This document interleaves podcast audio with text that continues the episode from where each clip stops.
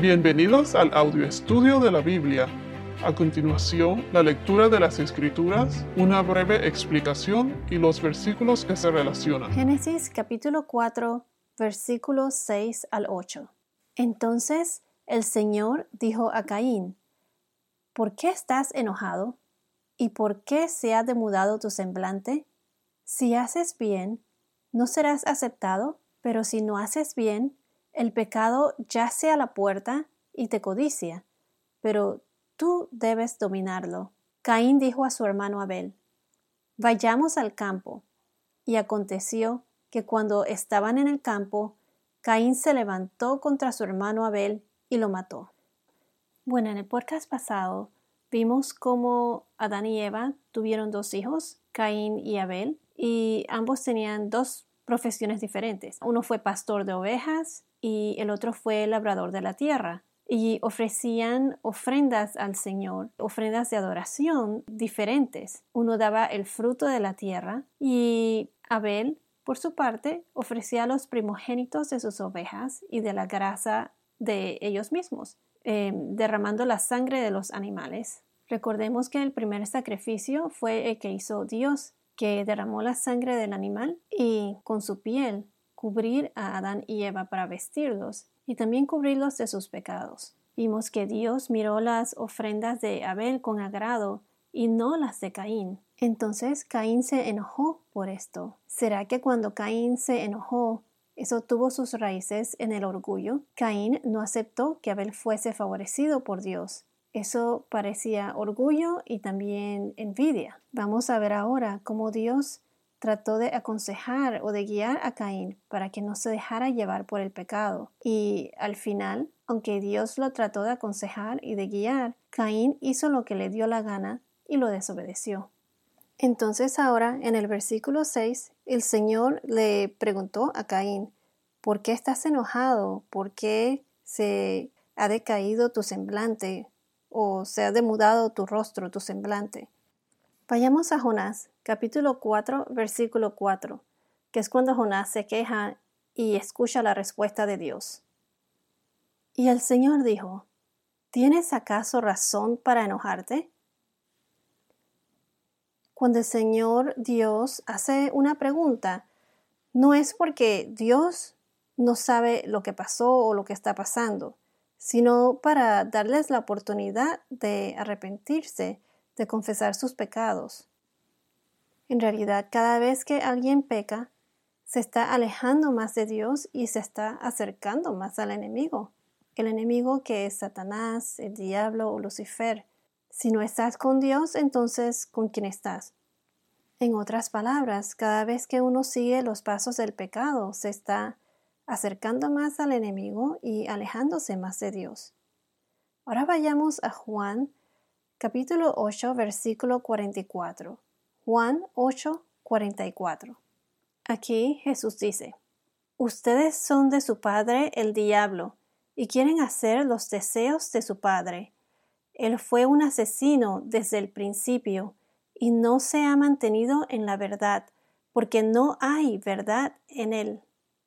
Cuando habla mentira, habla de su propia naturaleza, porque es mentiroso y el padre de la mentira.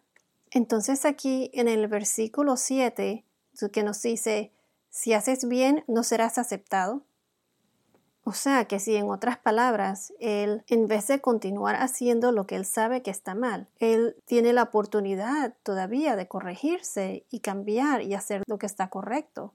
Si haces lo correcto, él va a ser aceptado. Y eso es lo que le preguntaba Dios. No serás aceptado si haces lo correcto. Pero si no haces bien, el pecado yace a la puerta y te codicia. Pero tú debes dominarlo. O sea que el pecado te acecha. El pecado está ahí mismo y él no se debe dejar sobrellevar por el pecado. Si vamos a la primera epístola del apóstol Pedro, capítulo 5, versículo 8, 1 Pedro capítulo 5 versículo 8 nos dice, sean de espíritu sobrio, estén alerta. Su adversario, el diablo, anda al acecho como león rugiente, buscando a quien devorar. Dios le estaba dando a Caín la oportunidad de cambiar para así estar bien a los ojos de Dios. Pero Caín tenía que dominar el pecado que lo estaba acechando como un león. Debemos recordar que el enemigo siempre está al acecho, rondando alrededor de nosotros como un león, esperando la oportunidad para siempre tentarnos, para así caer en el pecado. Por ejemplo, una persona cuando se va a dormir en las noches, ¿qué hace?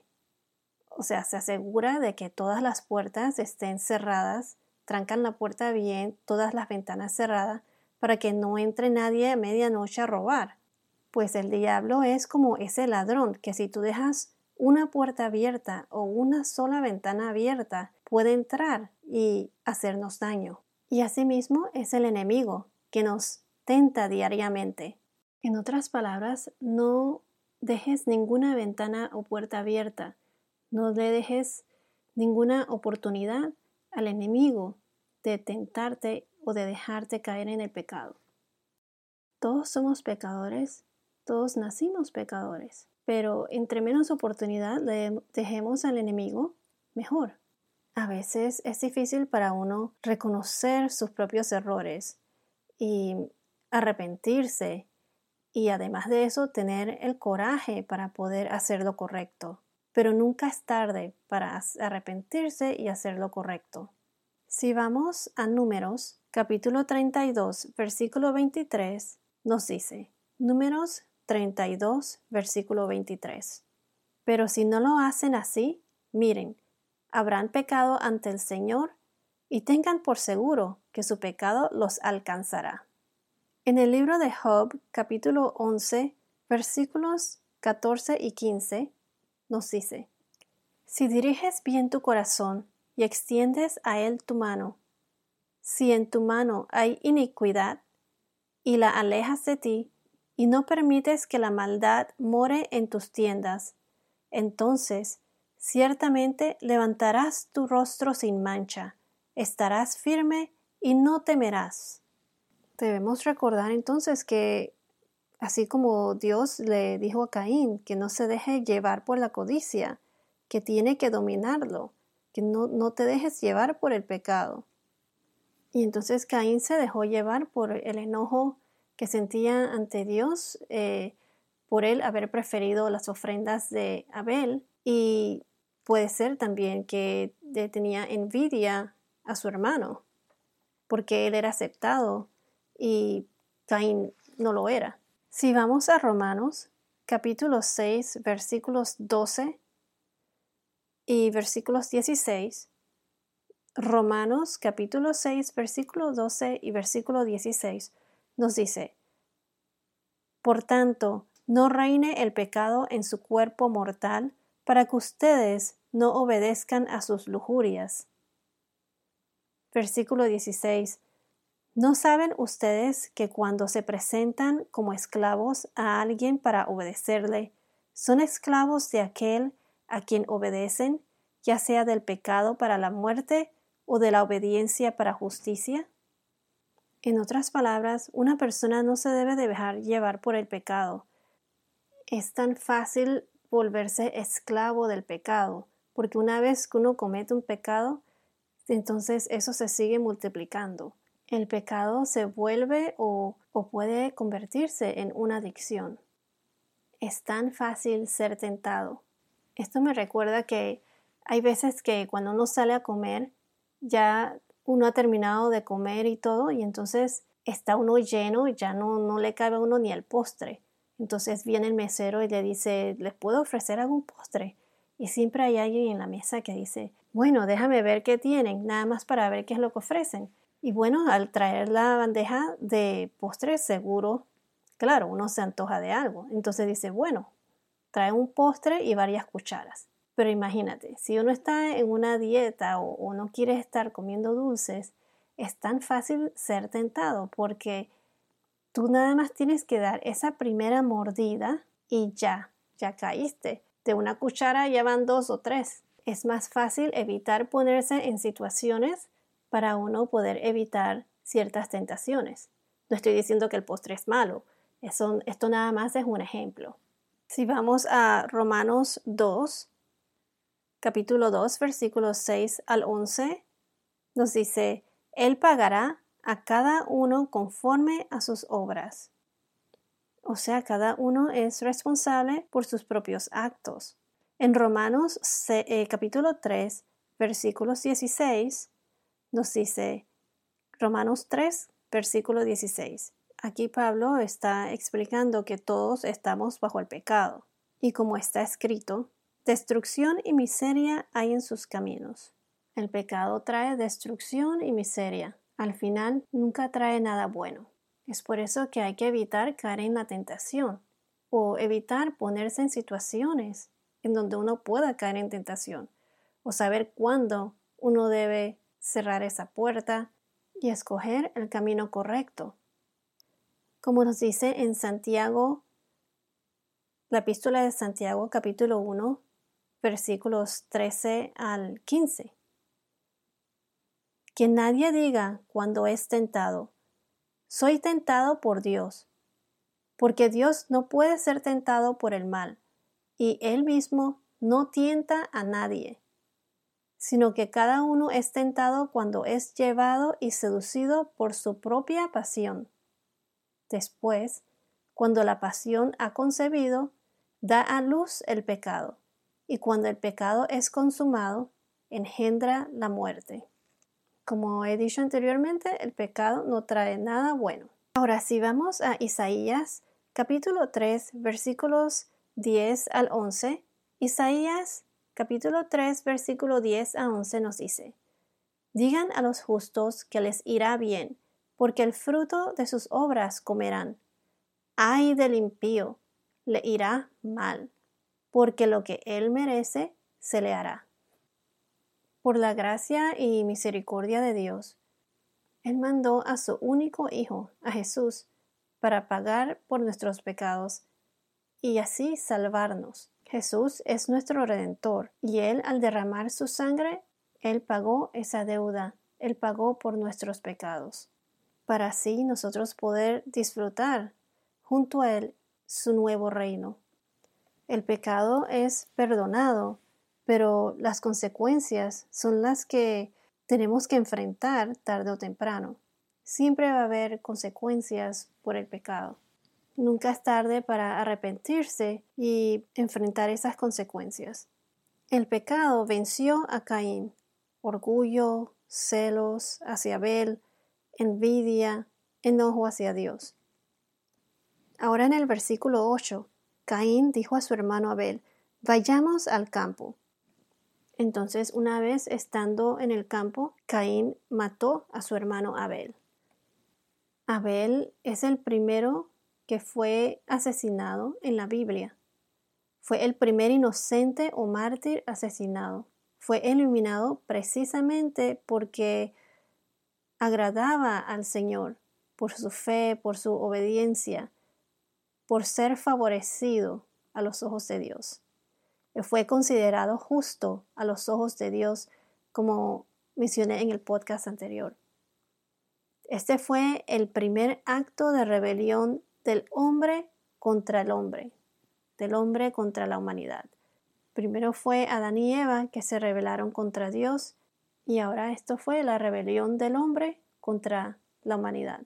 Vayamos a Mateo capítulo 23 versículo 35 Mateo 23, 35 nos dice, para que recaiga sobre ustedes la culpa de toda la sangre justa derramada sobre la tierra, desde la sangre del justo Abel hasta la sangre de Zacarías, hijo de Berequías, a quien ustedes asesinaron entre el templo y el altar. Aquí nos dice cómo Abel fue considerado justo. También en Lucas capítulo 11, versículo 51, Lucas 11, 51 nos dice, desde la sangre de Abel hasta la sangre de Zacarías, que pereció entre el altar y la casa de Dios. Sí, les digo que le será cargada a esta generación. Una persona que peca y no se arrepiente siempre va a encontrar el castigo de Dios. En la primera epístola del apóstol Juan, capítulo 3, versículo 12, nos dice, no como Caín, que era del maligno, y mató a su hermano. ¿Y por qué causa lo mató? Porque sus obras eran malas y las de su hermano justas. Aquí una vez nos dice que Caín no tenía buenas intenciones, en cambio Abel era justo, era considerado justo. En Hebreos capítulo 11 versículo 4 Hebreo, Hebreos 11, versículo 4, cuando hablan de la fe y sus héroes. Por la fe de Abel ofreció a Dios un mejor sacrificio que Caín, por lo cual alcanzó el testimonio de que era justo, dando Dios testimonio de sus ofrendas, y por la fe, estando muerto, todavía habla. Una vez más, Abel fue considerado justo, lo vemos en las ofrendas que daba y, en su fe. Entonces, como dijimos anteriormente, Abel fue el primer mártir. Entonces, Caín fue el primero en cometer el primer asesinato, en matar a su propio hermano. El hombre se revela contra el hombre. En Mateo capítulo 22, versículo 37, nos dice, ¿cuál es el gran mandamiento de la ley de Dios. Y esto es lo que Jesús dice. Y él le contestó, Amarás al Señor tu Dios con todo tu corazón y con toda tu alma y con toda tu mente. Este es el grande y primer mandamiento. Y el segundo es semejante a este. Amarás a tu prójimo como a ti mismo. De estos dos mandamientos dependen toda la ley y los profetas. Entonces, para concluir, el pecado siempre nos acecha, como un león rugiendo siempre, esperando cualquier momento para poder atacar. Una persona debe reconocer sus errores y arrepentirse. Hay que tener coraje de hacer lo correcto y corregir sus propios errores. La próxima vez que alguien te diga que estás equivocado, Piénsalo, examínate a ti mismo y escoge el camino de Dios y no el camino de Caín. Para finalizar, voy a leer nuevamente los versículos que acabamos de cubrir. Entonces el Señor dijo a Caín, ¿por qué estás enojado? ¿Y por qué se ha demudado tu semblante? Si haces bien, no serás aceptado, pero si no haces bien, el pecado yace a la puerta y te codicia pero tú debes dominarlo. Caín dijo a su hermano Abel, Vayamos al campo. Y aconteció que cuando estaban en el campo, Caín se levantó contra su hermano Abel y lo mató. Bueno, esto es todo por ahora. Que tengas un día muy bendecido y hasta la próxima.